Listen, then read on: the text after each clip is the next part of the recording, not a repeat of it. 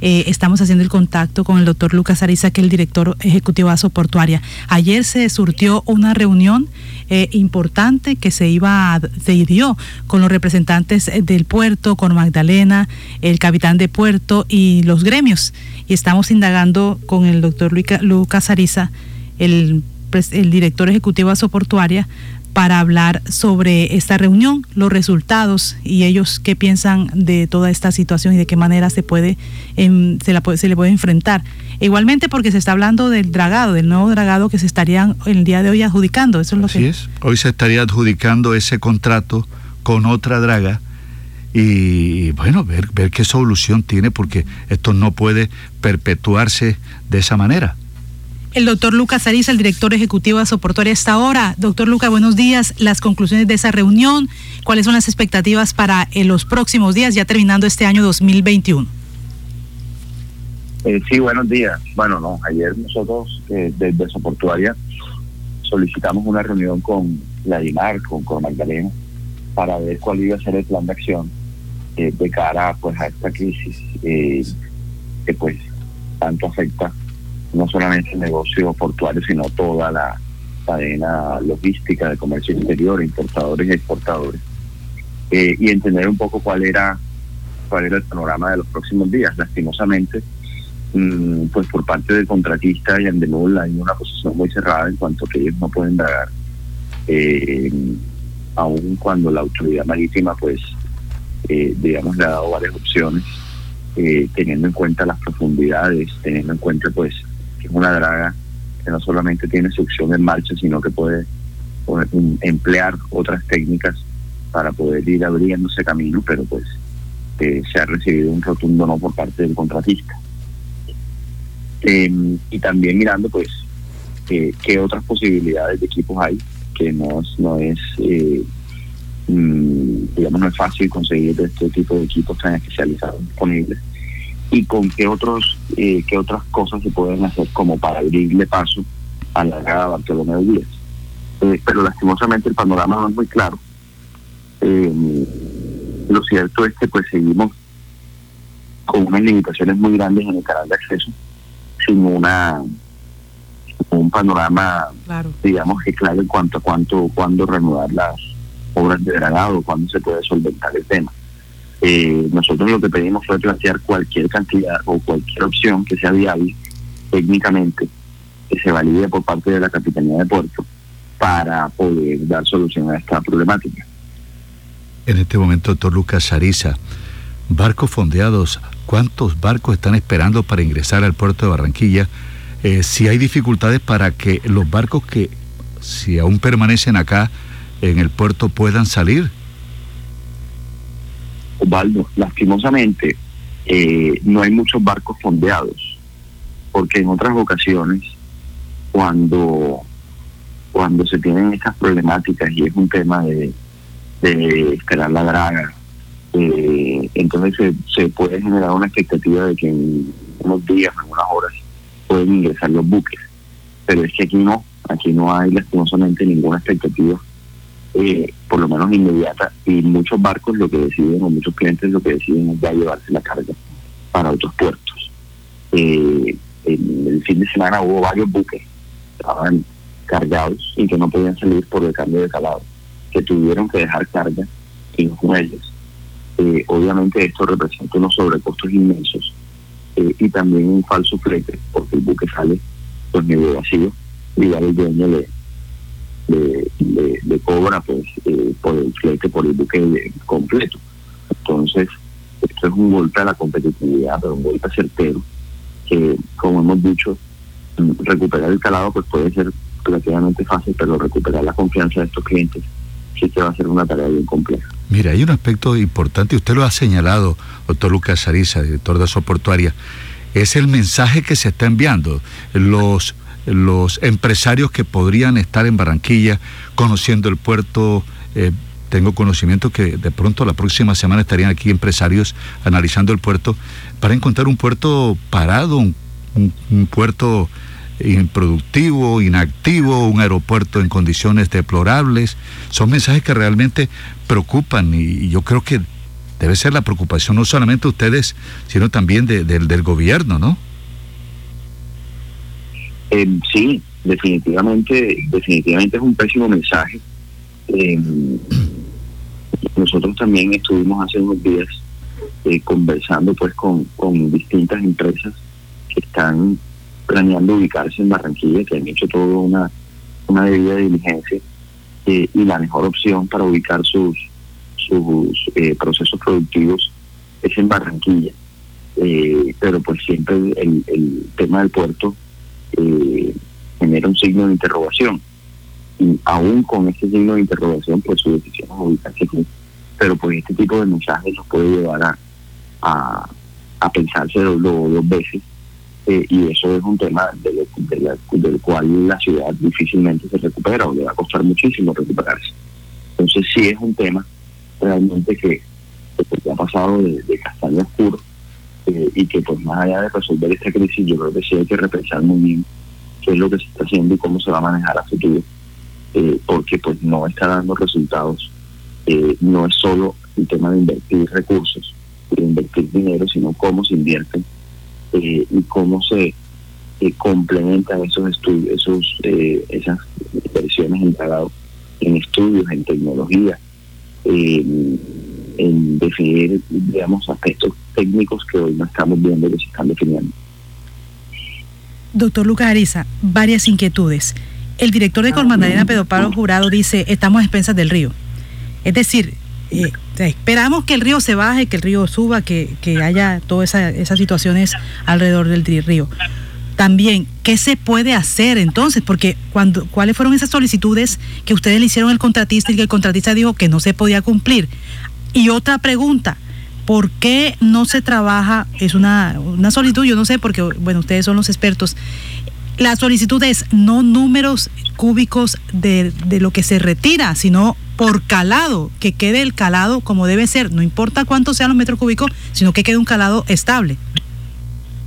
Sí, mira, lo primero es eh, el tema del, de, estar a extensas del río, pues obviamente, si, eh, eh, digamos, estamos en un puerto fluvial que tiene esas complejidades, pero ahí es donde el, tema de, analizar el río, de entender el río, eh, tener la capacidad de, de, hacer análisis predictivos, de saber que en esta época del año pues viene más sedimento, de saber que cuando eh, ahí se presentan fuertes lluvias, pues vamos a tener mayores mayores necesidades de dragar. Eh, también de la calidad del dragado, eh, porque pues uno, lo, que, lo que hemos visto, y ayer lo veíamos en la vida, es que se draga el canal navegable, pero las zonas, las zonas aledañas al canal no y eso queda así eh, con un talud muy pronunciado. ¿Eso qué quiere decir? Que se draga y tienes encima una montaña de arena que en cualquier momento se desvanece. Y eso es lo que está pasando y por eso es que los dragados no duran. Entonces, eh, digamos, no es solamente el río, es cómo, cómo se interviene, cómo se estudia el río. Ahí es donde estamos, o se está quedando corto.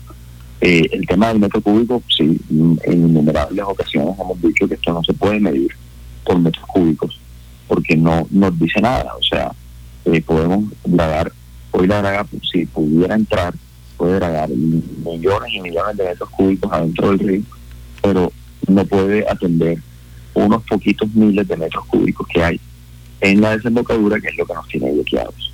Entonces, esa no es la medida. Hemos hablado del nivel de servicio, pero bueno, digamos que el nivel de servicio para eso eh, es, eh, se, hace en un contrato a largo plazo como la APP. Eh, hemos hablado de disponibilidad de equipo, entonces de aquí no dependemos de si se agotó el volumen o no, sino que el equipo esté disponible para trabajar y eso es una medida eh, pues que, que, que existe, unos tipos de contratos que existe alrededor del mundo y que nos da la facilidad de poder administrar un equipo con unas obras que tiene que hacer y no administrar un volumen con el temor de que se agoten y que cuando se agota pasa lo que está pasando ahora. Eh, y la otra pregunta, digamos, sobre el tema técnico de, poder, de si la grada puede grabar o no, pues el contratista simplemente dice que necesita unas condiciones de profundidad y de ancho, que nunca había puesto esas condiciones, o sea, eso no, eh, por lo menos en los pliegos de condiciones no aparecen, en las observaciones que ellos hacen a los pliegos no aparecen, eh, es una condición nueva. Eh, entonces es muy muy extraño porque durante todo el año que ellos han dragado eh, y que han estado al cargo del río y que han tenido contratos por más de 60 mil o 70 mil millones este año solamente, no hayan puesto esa, esa condición, pero ahora que pues ya saben que no su oferta quedó descalificada eh, manifiesta y un contrato corto con las condiciones que ellos ponen, pues manifiesten que no lo pueden hacer.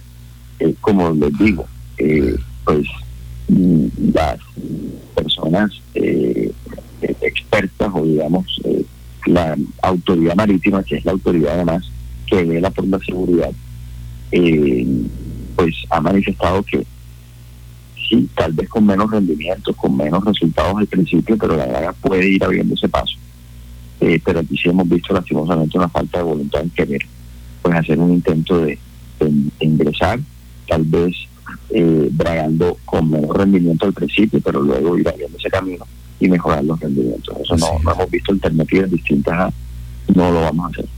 Doctor Lucariz, así es falta de voluntad, pero también de improvisación. A veces parece que se dieran palos de ciego. Sin embargo, leía yo hace, ¿qué? 15 días todo el esfuerzo que hacen los gremios para dotar del otro lado del río de unas infraestructuras para que eh, los vehículos, los camiones tengan acondicionamientos, hoteles, parqueo, en fin, situaciones pensando en el, que el puerto sea más dinámico, que la, que la carga tenga cómo moverse con facilidad y con comodidad y con menos estrés para los transportadores y, todo eso como que se perdería o se o, se, se, tendría bueno que se hace un esfuerzo pero que no tiene la base para que realmente se desarrolle.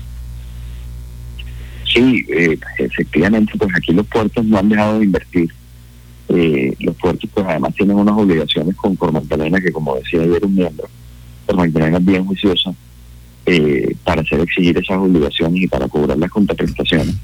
Pero pues hay una obligación eh, que tiene el Estado en cabeza de Corbantanera, eh, porque lastimosamente no se está, no se está cumpliendo eh, de la manera que uno espera.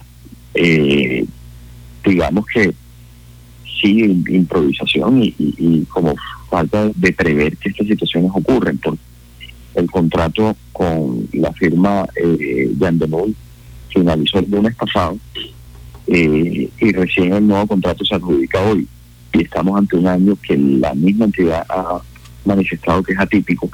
Entonces, pues, ¿por qué no se abrieron o por qué no se hicieron todos los trámites para abrir el presupuesto o el nuevo contrato antes y que empalmara con esto? Eh, digamos, eso, eso, de eso se trata, prever esta situación. Improvisación. Y son complejidades porque hay porque hay que pedir el CDP, porque hay que autorizar el, el presupuesto en Hacienda.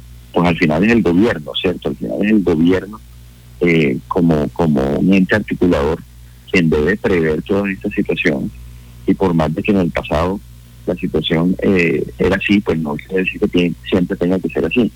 Aquí sabemos, estamos ante un año atípico, en época del fenómeno de la niña, pero pues las entidades tienen que emplear todas las herramientas eh, y todas y hacer toda esta previsión para que no ocurran estas situaciones. está demostrado eh, y lo hemos padecido durante varias épocas del, año, que no nos podemos quedar sin dragado. Nos quedamos sin dragado una semana y mira la situación en la que estamos. Eh, entonces, pues mm, obviamente hay una, hay una clara eh, falta de voluntad del dragador, pero también pues la entidad de revisar esos procesos y mirar a ver cómo se articulan de mejor manera, porque pues, lo que está demostrado es que se tiene que dragar de manera permanente y se tiene que invertir en estudios, mm. en tecnología, en, entender el río para no quedar expensas y ser un poco más predictivos y saber o tratar de prever cuáles son las situaciones que vienen a futuro de acuerdo al comportamiento del río aguas arriba. ¿Qué pasa en la desembocadura cuando suben los niveles? ¿Qué pasa en la desembocadura cuando aumentan las corrientes? No sé, tanta información que hay que se tiene que poner eh, a funcionar en pro de tener unas mejores intervenciones de dragado eh, y no y no dar los palos de ciegos que se han venido dando.